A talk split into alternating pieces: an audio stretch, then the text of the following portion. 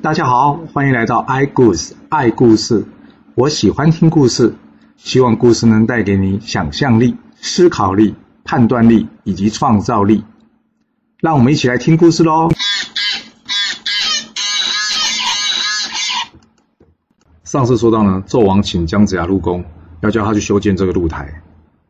姜子牙收到这个入宫命令，觉得好怪，怎么突然间找我？于是呢，他卜上了一卦。看这个卜卦结果，知道，哎呀，今天出门不会遇上好事。所以呢，他叫人呢先去回复纣王，说我马上就去了。他自己呢，则是跑去找比干。比干看到姜子牙很高兴，所以啊，好久没看到你，来我这边坐坐吧。姜子牙说不了不了，我等一下要进宫，今天是向你来辞行的。比干听了有点，哎，你要进宫辞行，这什么意思啊？姜子牙说，我今天进去呢，凶多吉少，之后呢，我便会离开朝歌了。比干说，凶多吉少。你想太多了，进宫而已，怎么会有什么事呢？要是你担心的话，我陪你去好了，好不好？姜子牙说：“不用不用，这件事还是必须我自己处理。”离开之前呢，姜子牙跟比干说：“谢谢你让我做了下大夫，我这边有一封信交给你，将来要是你遇到什么危机的时候，你可以打开来看，这个就当做报你救你的提拔之恩吧。”这个比干说：“真的会出事吗？”这样子说：“不担心呐。”有惊无险，于是呢，姜子牙就进宫去了。进宫之后呢，这个纣王呢，将这个露台的修造图给这姜子牙看，说：“哎，你看一看，盖这个宫殿要花多久的时间啊？”姜子牙看完之后，告诉纣王，大约需要三十多年。纣王一听，你太离谱了吧？盖宫殿要三十多年？姜子牙说：“对啊，因为三十多年后，商朝已经不存在了，这个宫殿呢，也不用盖了。”纣王一听，你这什么意思啊？姜子牙接着跟纣王说：“大王，你有听过夏桀建寝宫跟瑶台吗？”纣王一听到这，脸马上板起来了，说：“这话什么意思？”姜子牙说：“这个夏桀建了寝宫瑶台，接着夏朝就亡国了。现在你的天下兵戎四起，你还要建这露台，你说是不是也是亡国的前兆呢？”纣王听了勃然大怒，说：“来呀，把他给我拿下来！”姜子牙一听，拿下来，于是呢，转身就跑。纣王看了姜子牙转身就跑的，动作很滑稽。他在后面哈哈大笑，说：“哎，你看这个老人怎么那么好笑啊？从来没有一个大臣我说拿下来他会转身就跑，都是乖乖被抓。没想到他这么不知道礼貌，转身就逃走了。来来来，赶快去把他追过来，一定要把他抓起来。抓到之后呢，又就地正法。”于是士兵呢就追了出去，追追追追到城外面，来到护城河旁边。姜子牙跟大家说：“别再追了，抓到我不就是想杀了我吗？”于是呢，他就直接跳进了护城河。由于进了河里很久都没起来，大家想说：“嗯，他可能跳下去死了，就要小鱼回去准备向这个纣王复命了。”这时候呢，这个大臣杨任刚好经过，看到一堆士兵在看这个河，他觉得好纳闷啊，就问大家：“你们怎么都在这边看河啊？”于是大家呢，把这个大王呢要建这个渡台，还有姜子牙跳河这事告诉杨任。杨任一听吓一跳，马上进殿。他告诉纣王说：“大王，千万不可以盖露台啊！现在东边、南边、北边都发生战事，假设盖这个露台，要消耗大量的这个金钱，国家会支撑不住的。”这纣王一听，哎，你们这些人，我叫你盖个房子，每个都有意见。杨任回复纣王说道：“大王，国家穷则人民乱，人民一乱，您就危险了。我不想看到你有危险啊！”纣王一听呢，生气的拍着桌子说：“杨任，你可恶哎！要不是看到你之前有功，我今天就杀了你。好，你不想看我有危险，那你就不用再看了。来人啊，将杨任的两个眼睛给挖掉！这无辜的杨任呢，就这样被挖去了双眼。”这时，道德真君刚好经过朝歌的天上，一阵冤气呢直冲天庭，挡住他去路。道德真君一看，哎呀，又是一个无辜的忠臣，既然遇到，那就救救他吧。于是呢，派了黄金力士下去，将这杨任呢给接了上来。一时之间呢，飞沙走石，杨任呢就在这村这个飞沙走石之间消失了。这士兵呢，赶紧跟纣王回报说：“大王，大王，杨任不见了。”那纣王说什么大惊小怪的？之前太子不是也是这样子吗？突然间有飞沙走石，人不见这个事，我第一次遇到了。反正杨任眼睛已经花了，不用理他。接着呢，道德真君将杨任呢接回他的住处，他让杨任服下两颗仙丹。说也奇怪，杨任服下这两颗仙丹之后呢，两个眼睛竟然长出了两只手，那两只手呢，竟然长出了两个眼睛。这道德真君为什么要救杨任呢？这要之后才会说到了。先回来说这姜子牙吧。姜子牙真的死掉了吗？没有，因为姜子牙呢会水遁之术，他借这个水呢逃了出去。回到家中呢，开始整理行李。就他老婆马千金看到他，哎，吓了一跳。你今天不是进宫吗？怎么那么快就回来了？姜子牙说：“我是逃回来的，我已经不做官了，我要去西岐。”他老婆说：“不做官，那官好好的，为什么不做呢？”姜子牙说：“今天大王呢叫我修建露台，我不愿意，所以呢我便辞官了。”马千金一听呢，好生气啊！盖露台那可以有多少钱可以收？你为什么不做呢？姜子牙回头看了马千金：“是啊，可以赚很多钱，可是你知道盖这露台要死多少人吗？而且这个国家就会穷，就会亡，我能做这样的事吗？”马千金说：“这是大王考虑的事，你只要去盖露台就好了。”姜子牙说：“不跟你说了，我要去西岐了，你也跟我一起去吧，赶快收拾行李。”马千金告诉姜子牙：“我不要，我生为朝歌人，死为朝歌魂，我才不离开朝歌呢。”姜子牙说：“嫁鸡随鸡，嫁狗随狗，跟我一起去西岐吧。将来呢，我会非常有钱，就可以给你过上好日子。”马千金听了大笑说：“你现在都混不下去了，将来还会有钱？你别开玩笑了。”于是两个便争执了起来。这时宋义人听到了，也就进来问说：“怎么回事啊？”姜子牙把今天早上辞官的事告诉了宋义人。那看着马千金呢，坚持不肯走，于是宋义人叹了一口气说：“哥哥啊，当初这门婚事是我帮你介绍的，我也不愿意看着你们夫妻两个天天吵架。这样吧。”假设马千金真的不愿意跟你走，还是你就写了个休书给他吧，依着他的愿，让他留在朝歌，你自己去西岐吧。姜子牙心里想：马千金嫁给我之后没过过好日子，我呢就是要带她去过好日子。今天呢，他一直跟我说要离婚，不愿意跟我走，而你也这样劝我，想来没有办法，于是他就写了休书。这个休书就是离婚协议书的意思。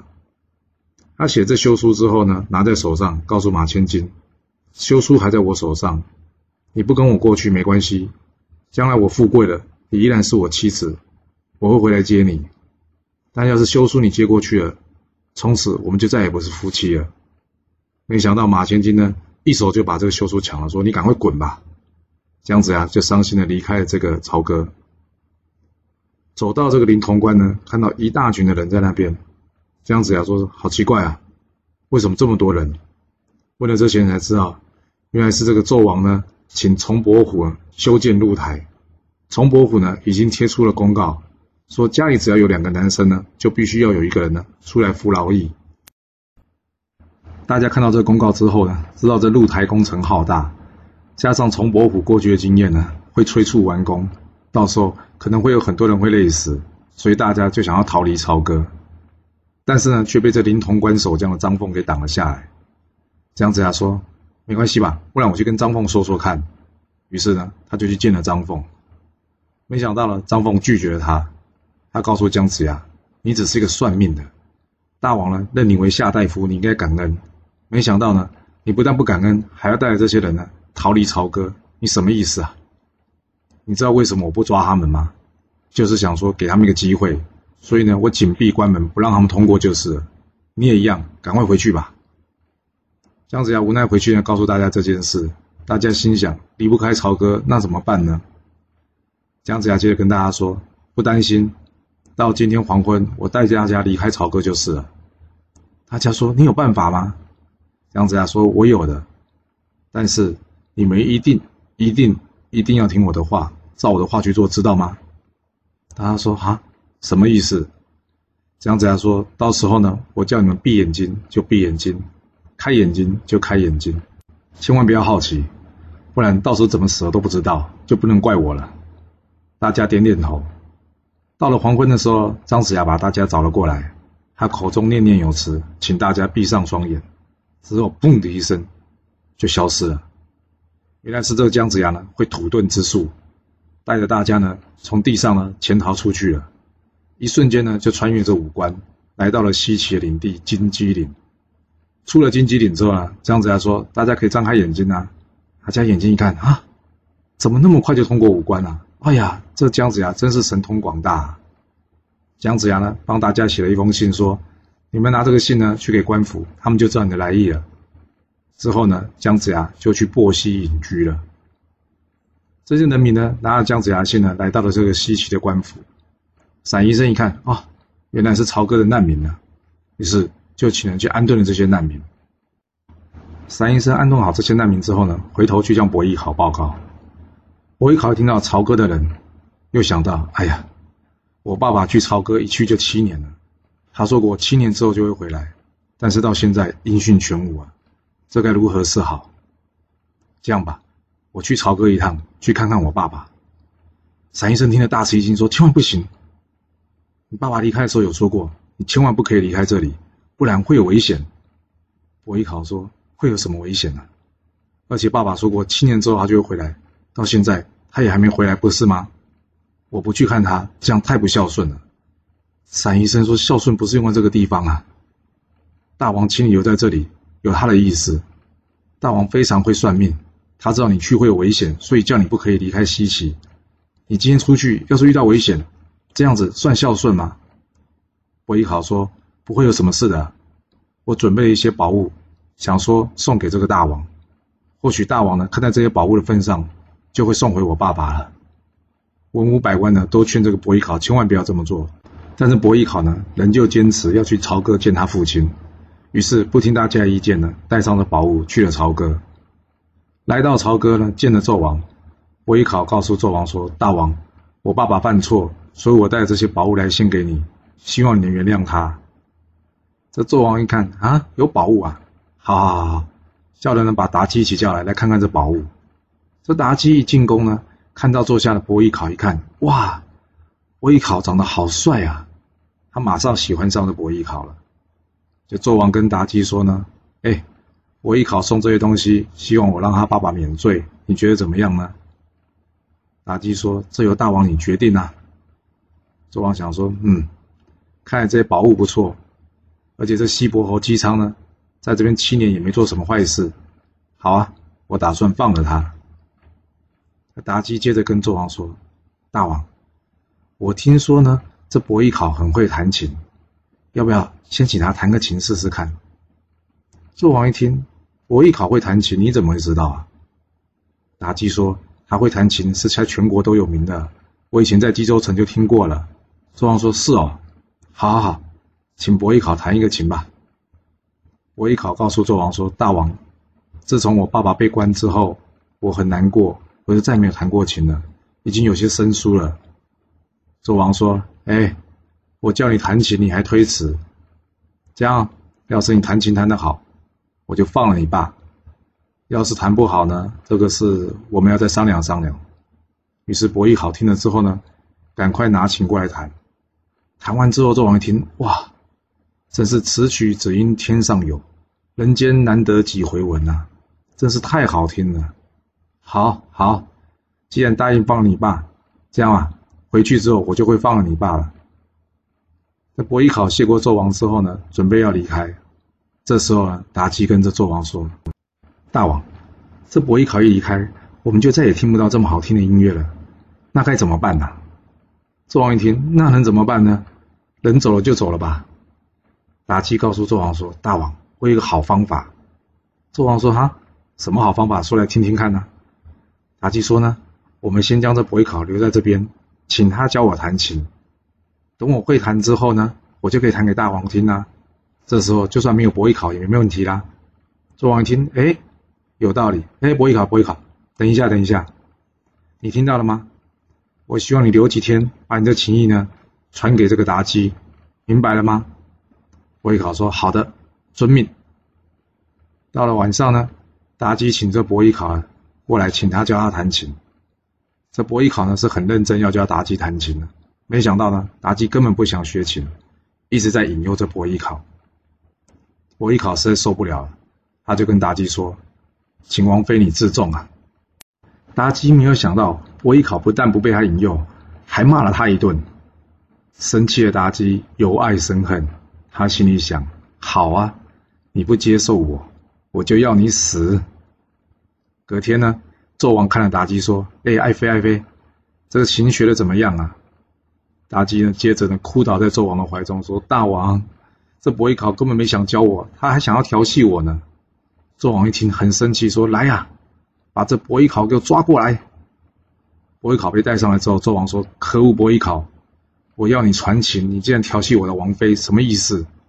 伯邑考说：“我没有啊。”这纣王呢，根本不听他解释。伯邑考一心里一想，这大王简直是不可理喻。又看着妲己呢，一直在旁边跟纣王说，他知道这些事情都是妲己造成的。心里一想，今天可能会死在这里，但是要是能为大王除掉这个妖姬。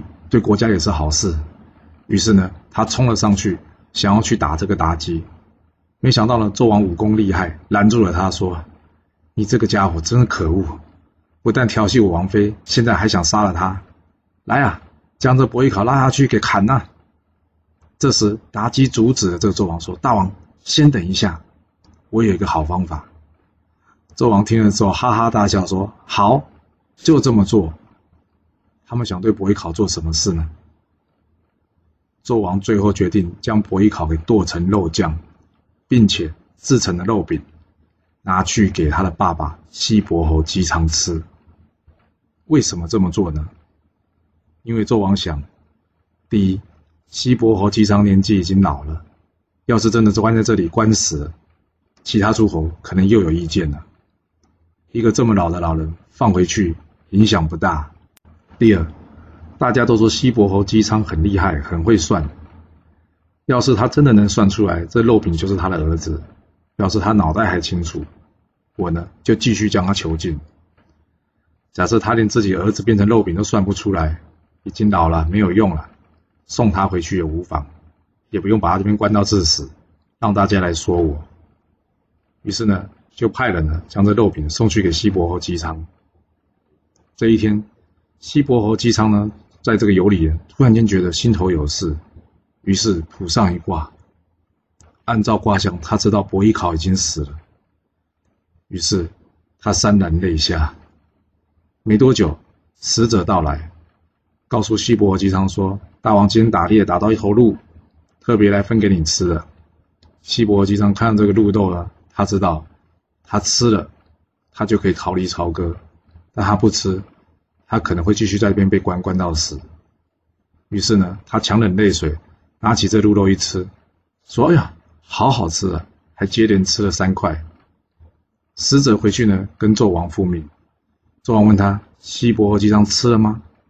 这使者告诉纣王说：“大王，他吃了，而且还说好吃，连吃了三块呢。”纣王听完哈哈大笑说：“那这个老人没用了，放回去吧。”在旁的这个毕仲跟游魂说：“大王，西伯侯姬昌貌似忠良，心里可是个大奸臣，会不会他早就知道大王的用意，所以他故意把这肉吃掉了呢？”这纣王说：“不可能啊！西伯侯姬昌向来贤德，要他吃自己儿子的肉，他怎么可能做得出来？好了，就算他做得出来，我们把这个消息放出去，天下人都知道呢，他吃了自己儿子的肉。”一个呢会笑他不贤德，第二个呢会知道他算不出来，这样子他的名声也就受到重重打击了。我也不害怕。这壁中游魂接着说：“大王，可是你杀了他儿子，哎，他会不会造反啊？”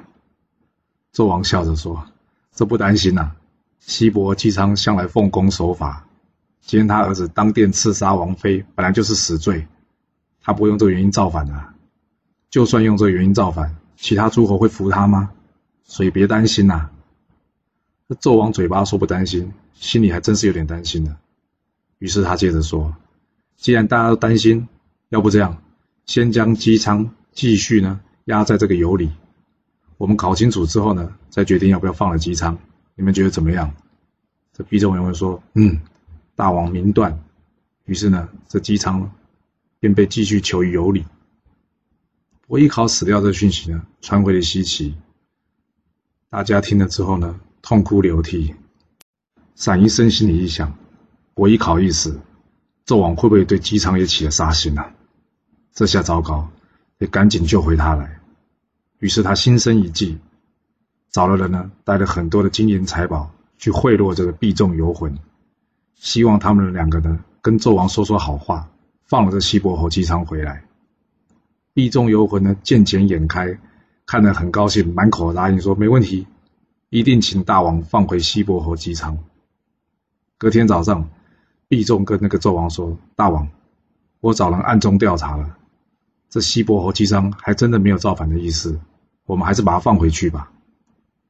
由于毕仲、游魂两个人并不知道各自收了这些财物，游魂一想，毕仲讲这话，应该也是收了钱吧，这功劳不能被他抢去。于是呢，他也出来跟纣王说：“大王，是的，我找人附近调查了乡野，每个人都说呢，姬昌是个好人，都奉公守法，还确实没有什么反意。